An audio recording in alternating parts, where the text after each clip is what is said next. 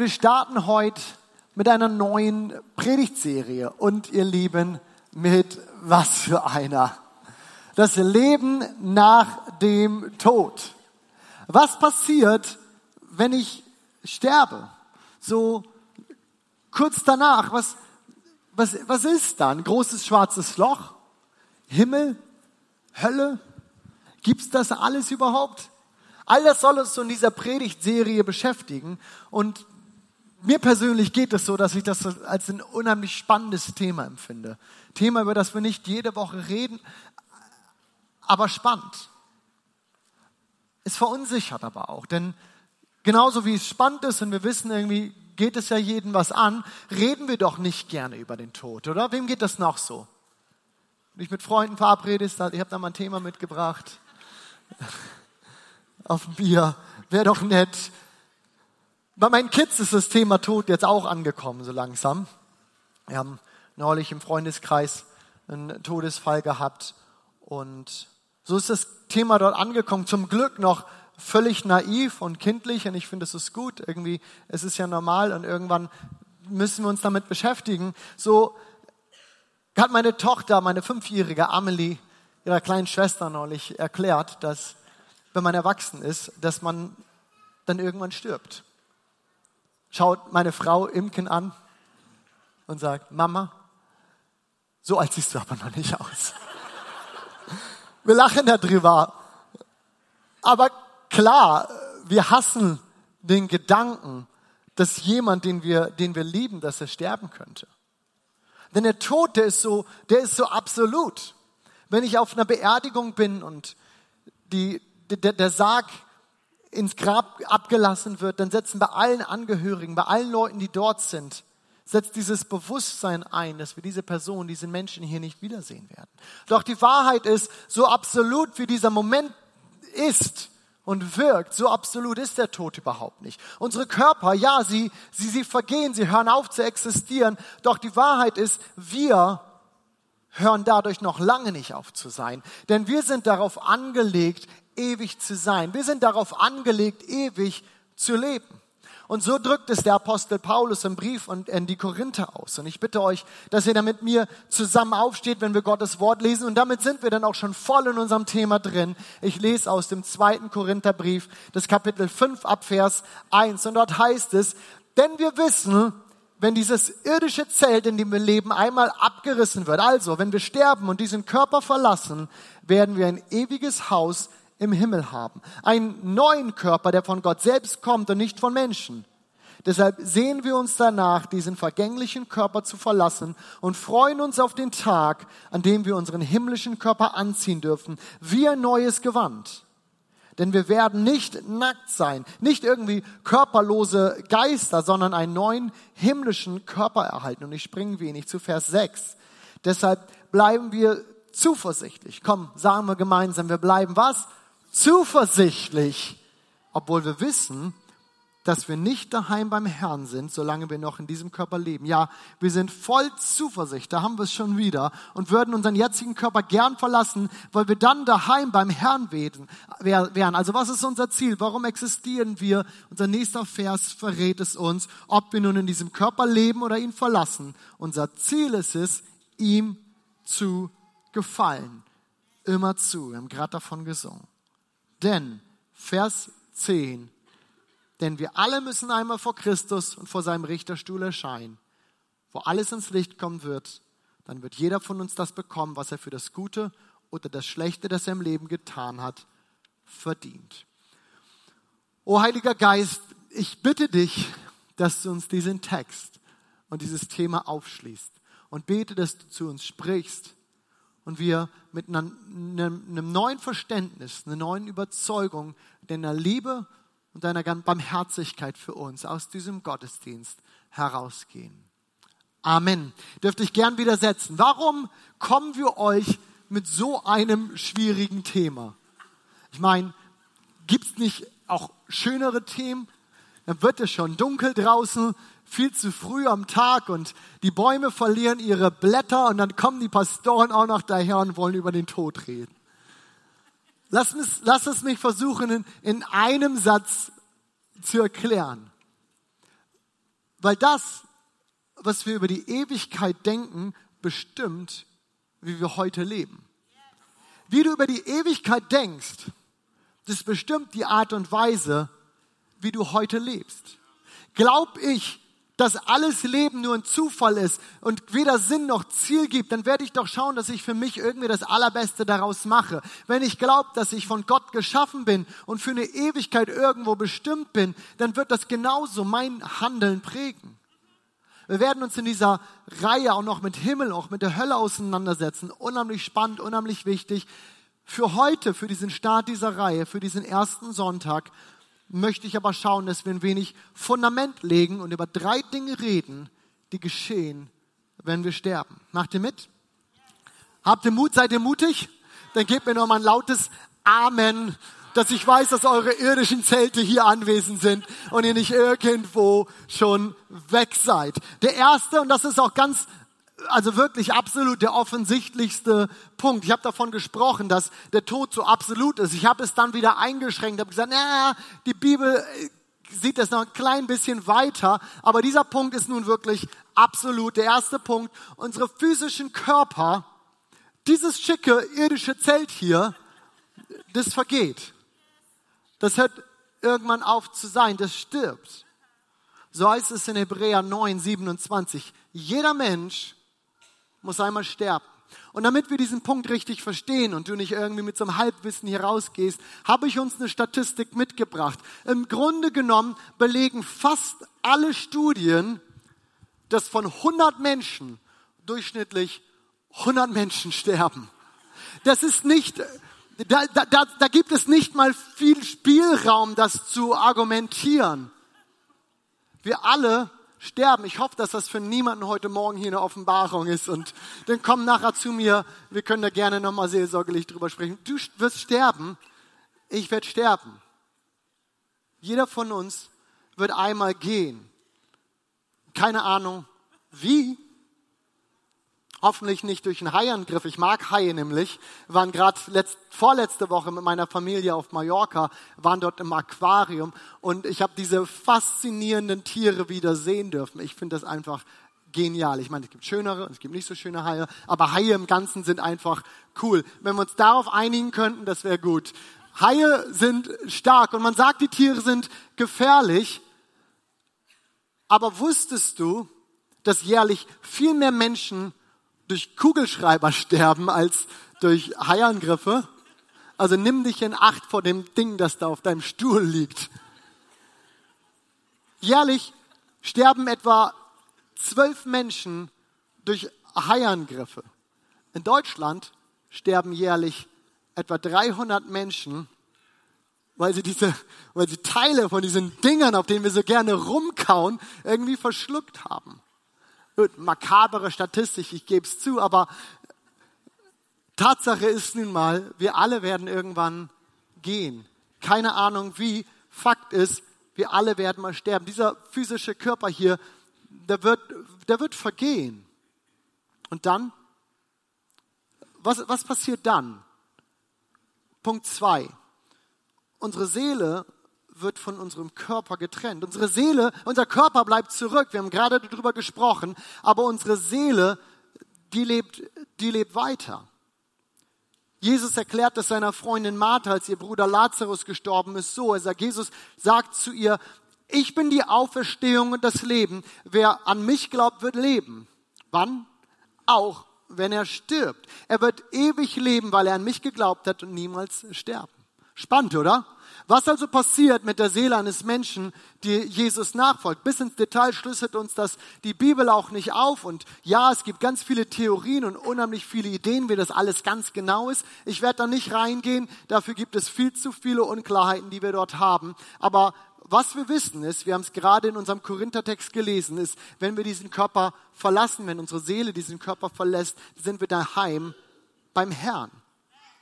Genauso lesen wir es an, an anderer Stelle. Als Jesus am Kreuz hängt, ganz am Ende seines Lebens, da sind dort zwei Verbrecher neben ihm. Beide sind schuldig. Beide brauchen Vergebung. Einer von ihnen erkennt das, er bittet Jesus um Gnade. Er kann nichts mehr tun. Er kann nichts mehr gut machen von dem, was er irgendwie verbockt hat. Seine Werke helfen ihm hier überhaupt nicht mehr. Aber Jesus spricht zu ihm, ich versichere dir, heute, dein Herz aufhört zu pumpen, wenn dein irdisches Zelt hier vergeht, heute noch wirst du mit mir im Paradies sein. Nun wissen wir auch hier nicht genau, wo das Paradies ist, aber was wir wissen ist, dass es viel besser ist als das, was wir hier haben. Ja, Paulus, der Apostel, großer Apostel Paulus, von dem wir so viel Wissen über unsere Theologie haben, er kämpft förmlich mit sich selbst. Er weiß nicht, ob er weiterleben will und einen Unterschied machen oder lieber geht, lieber, lieber bei Gott sein will, aber er sagt, das wäre doch das Allerbeste für mich. So schreibt es der Gemeinde in Philippi. Ich erwarte und ich hoffe sehr, dass ich immer unerschrocken für Christus eintreten werde und durch mein Leben Christus in allem geehrt wird, ob ich nun lebe oder sterbe. Denn Christus ist mein Leben. Aber noch besser wäre es, zu sterben und bei ihm zu sein. Doch wenn ich lebe, dann trägt meine Arbeit für Christus Früchte. Deswegen weiß ich wirklich nicht, was ich wählen soll. Ich bin zwischen zwei Wünschen hin und her gerissen. Ich sehne mich danach zu sterben und bei Christus zu sein, denn das wäre bei weitem das Beste. Doch für euch, für euch ist es besser, wenn ich lebe. Und was für eine Sicht auf Leben und Tod, oder? Aber ich glaube, es ist so wichtig für uns zu verstehen. Warum? Weil es uns die richtige Perspektive gibt. Unsere Körper sie sterben. Aber unsere Seele, die lebt weiter. Warum? Weil diese Erde nur ein kurzer Abschnitt von dem ist, was Gott für uns vorbereitet hat. Wir sind dafür geschaffen, nicht nur hier, sondern ewig zu leben.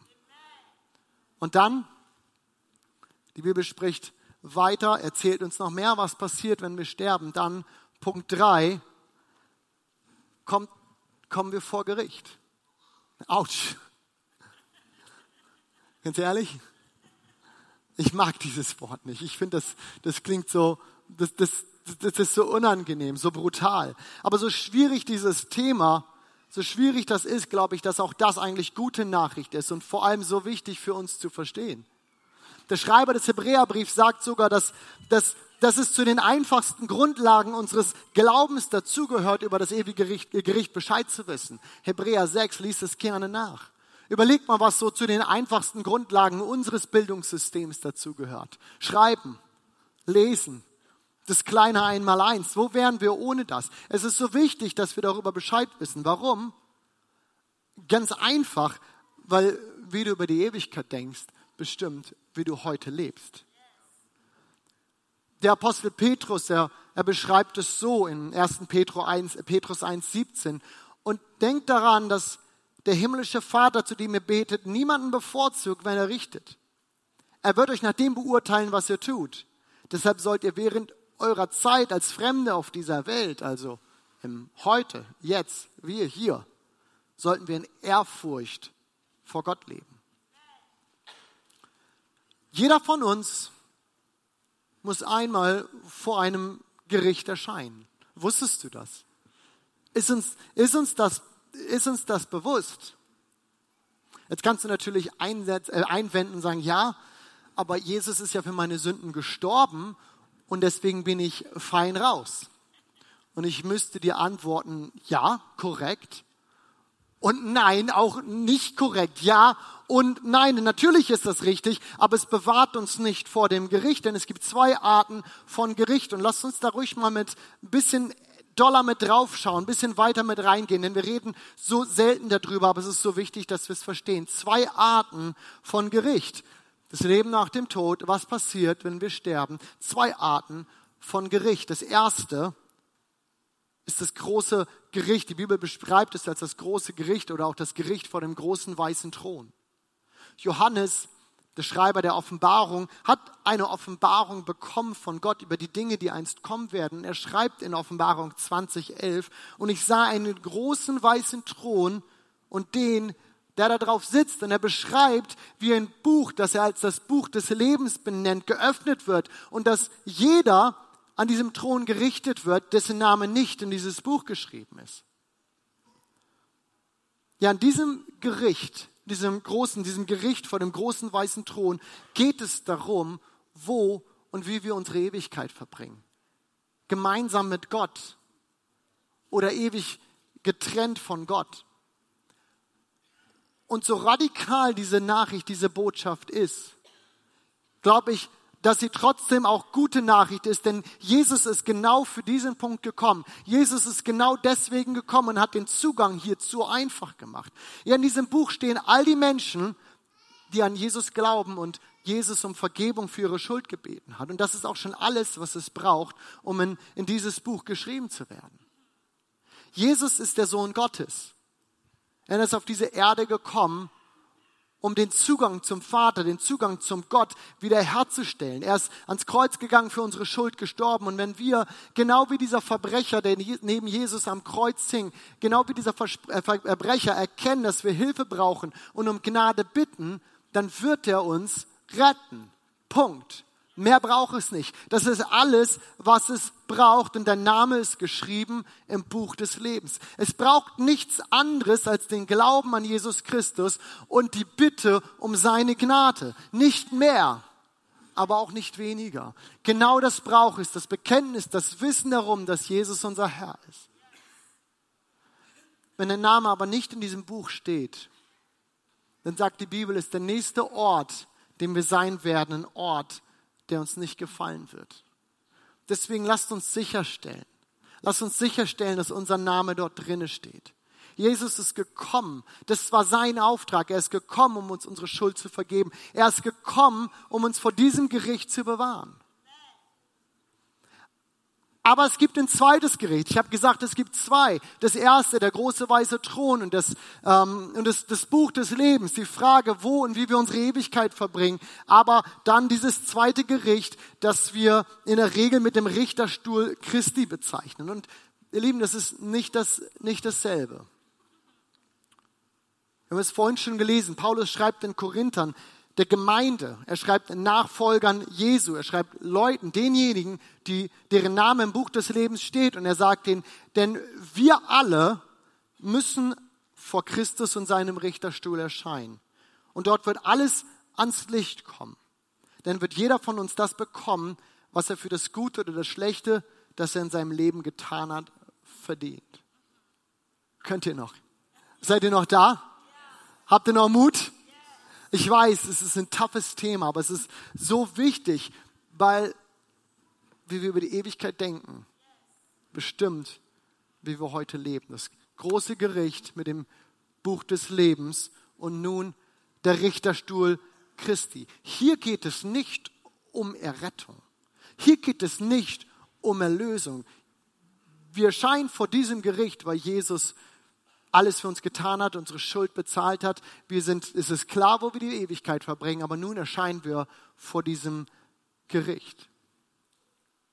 Das griechische Wort für Richterstuhl, das wir hier lesen im, im, im Grundtext, ist das Wort Bema. Und wir kennen ein Wort, das aus der gleichen Wurzel dieses Wortes irgendwie mit entstand. Das ist das Wort Basis. Bema war eine Erhöhung, war wie so eine kleine Plattform oder manchmal auch ein Stuhl auf dieser Plattform. Und benutzt wurde dieser, dieser Bema-Stuhl, dieser Bema in der Antike zum Beispiel bei Olympischen Spielen. Nach dem Rennen kamen die Läufer zum Spielrichter, der auf diesem Bema eben saß. Und der ehrte den Sieger. Er feierte den Zweitplatzierten. Und entsprechend der Leistung wurde jeder Läufer belohnt. Der Bema-Stuhl oder dieser, dieser Bema hat nicht über die Qualifikation entschieden. Das war längst gelaufen. Am Bema-Stuhl wurde die Tatsache gefeiert, dass du das Rennen beendet hast. Am Bema-Stuhl wurde die Tatsache gefeiert, dass du treu warst, dass du durchgehalten hast. Und das ist so wichtig zu verstehen. Der Bema-Stuhl ist der Richterstuhl Christi. Hier geht es nicht um das Gericht unserer Sünden. Dies ist ein Gericht für diejenigen, die Jesus nachgefolgt sind, deren Sünden längst weggewaschen und vergeben sind. Dies ist ein Ort, an dem Jesus würdigt, was wir auf Erden getan haben. Denn was wir hier tun, das wird im Himmel belohnt.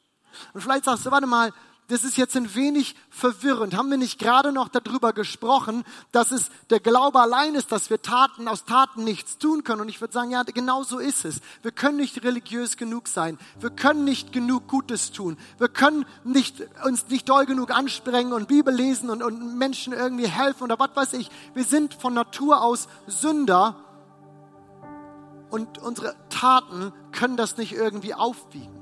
Aus Gnade allein sind wir gerettet. Es ist der Glaube an Jesus Christus, durch den wir diese Gnade irgendwie Zugang haben. Das sind keine Taten, aber was belohnt wird im Himmel irgendwann, sind durchaus unsere Taten. Errettet aus Gnade, aber belohnt für unsere Taten. Die Wahrheit ist, wenn wir Jesus kennengelernt haben, wenn wir erlebt haben, was er in unserem Leben, in unserem Herzen gemacht hat, wie er uns etwas gegeben hat, etwas ausgefüllt hat, wonach wir gesucht haben, dann wollen wir überhaupt nicht unsere Rettung erarbeiten. Wir wollen doch für ihn leben. Wenn wir in unserer Vision davon sprechen, von Gott Fremden zu Gott Freunden zu werden und eine Umgestaltung unseres Lebens erfahren, dann müssen wir doch überhaupt nicht unsere Errettung erkämpfen. Wir wollen so leben, dass es Jesus ehrt. Warum?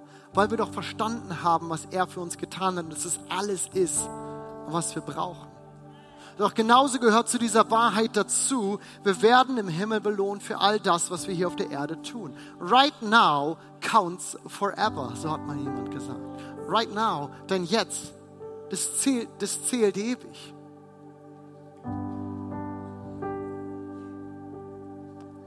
Um es praktisch zu machen. Um es wirklich praktisch zu machen, habe ich uns einige Dinge gemacht, für die wir irgendwann belohnt werden. Ich glaube, es ist dieser Richterstuhl Christi, dieses Wissen, wir stehen irgendwann vor Christus. Dass es ein Moment ist, der uns unheimlich ermutigen kann, aber der uns auch überführen kann. Vor dem Richterstuhl Christi werden wir beurteilt werden, wie wir, wie wir mit Menschen umgegangen sind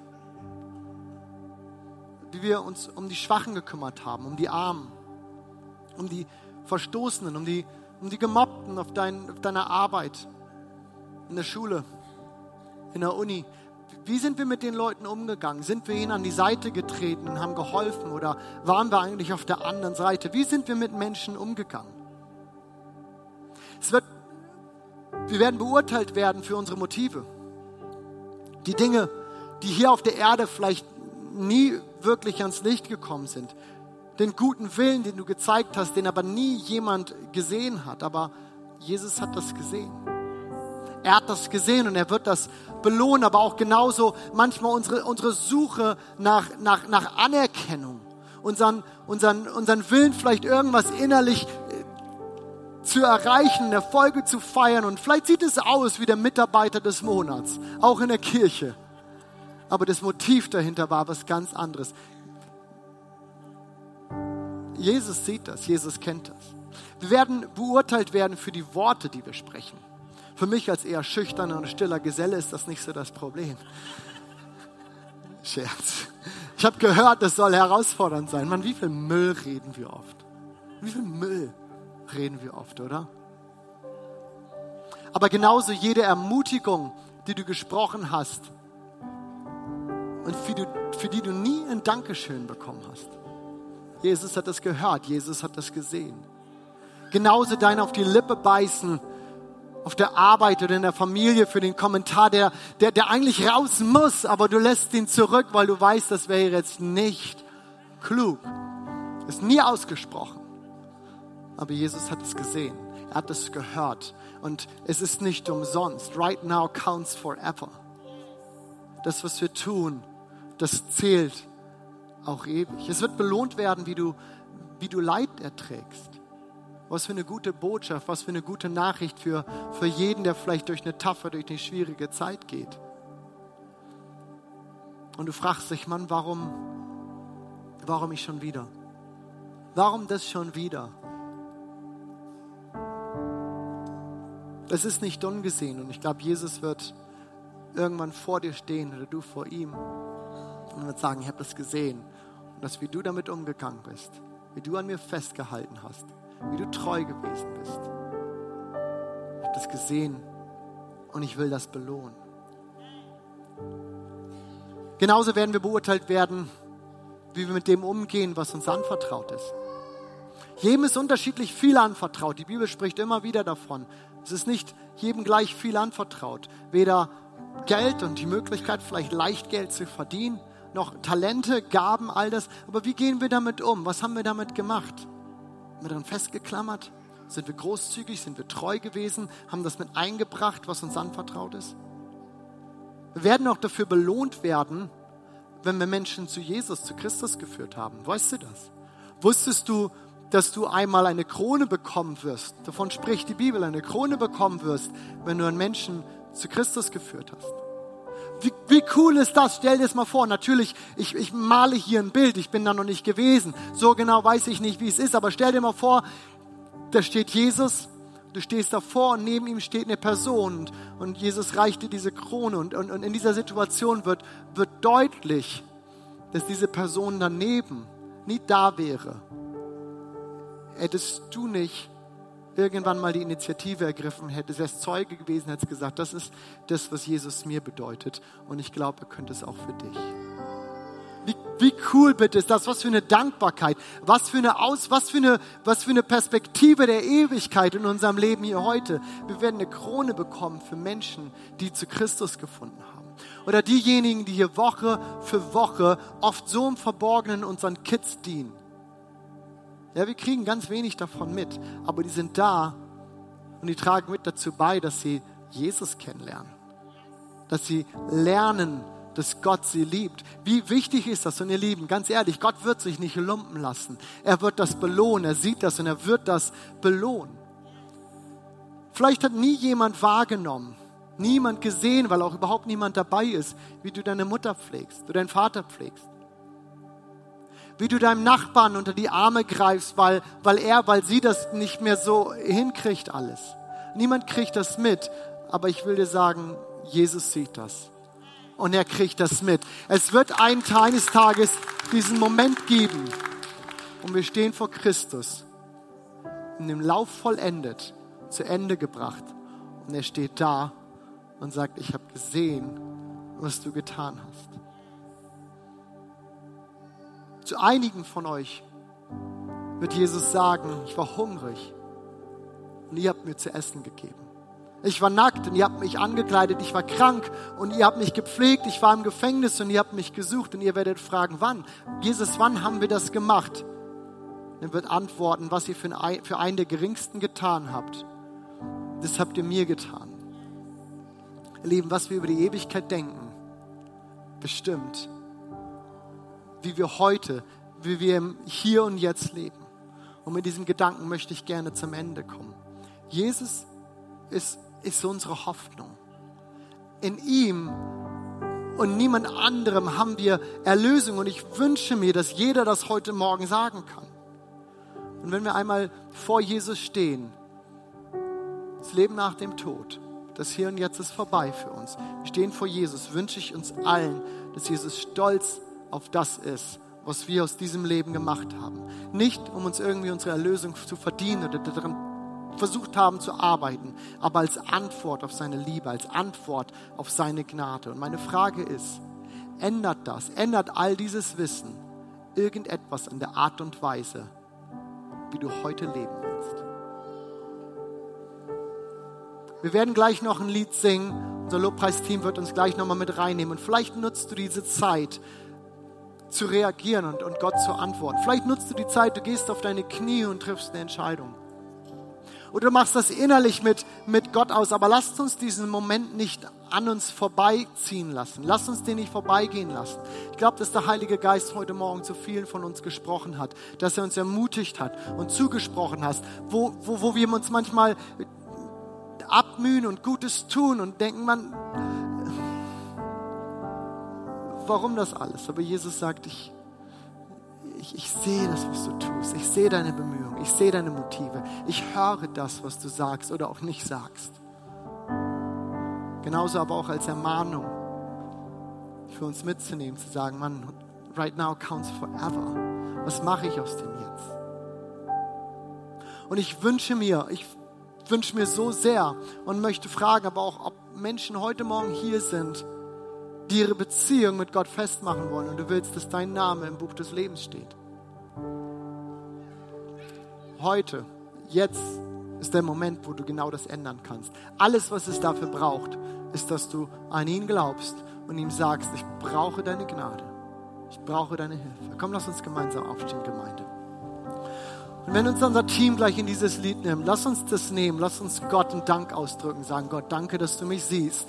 Danke, dass dieses Leben für so viel mehr bestimmt ist als nur dieses jetzt hier gerade. Und dass wir diese Perspektive nehmen dürfen. Wir sind geschaffen für die Ewigkeit. Wir sind geschaffen für so viel mehr als dies jetzt gerade. Und right now counts forever. Und das, wie ich über dieses Hier und Jetzt gerade denke, das soll verändern, äh, wie ich über die Ewigkeit denke, das soll verändern, wie ich hier und jetzt gerade lebe.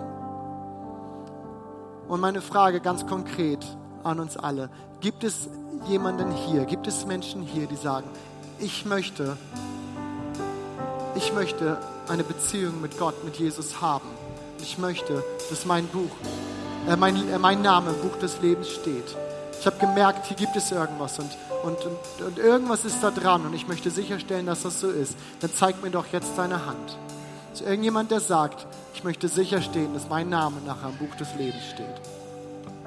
Alles, was wir brauchen, ist an Jesus zu glauben und ihn um Hilfe, um Gnade zu bitten. Irgendjemand, der heute Morgen diese Entscheidung treffen möchte.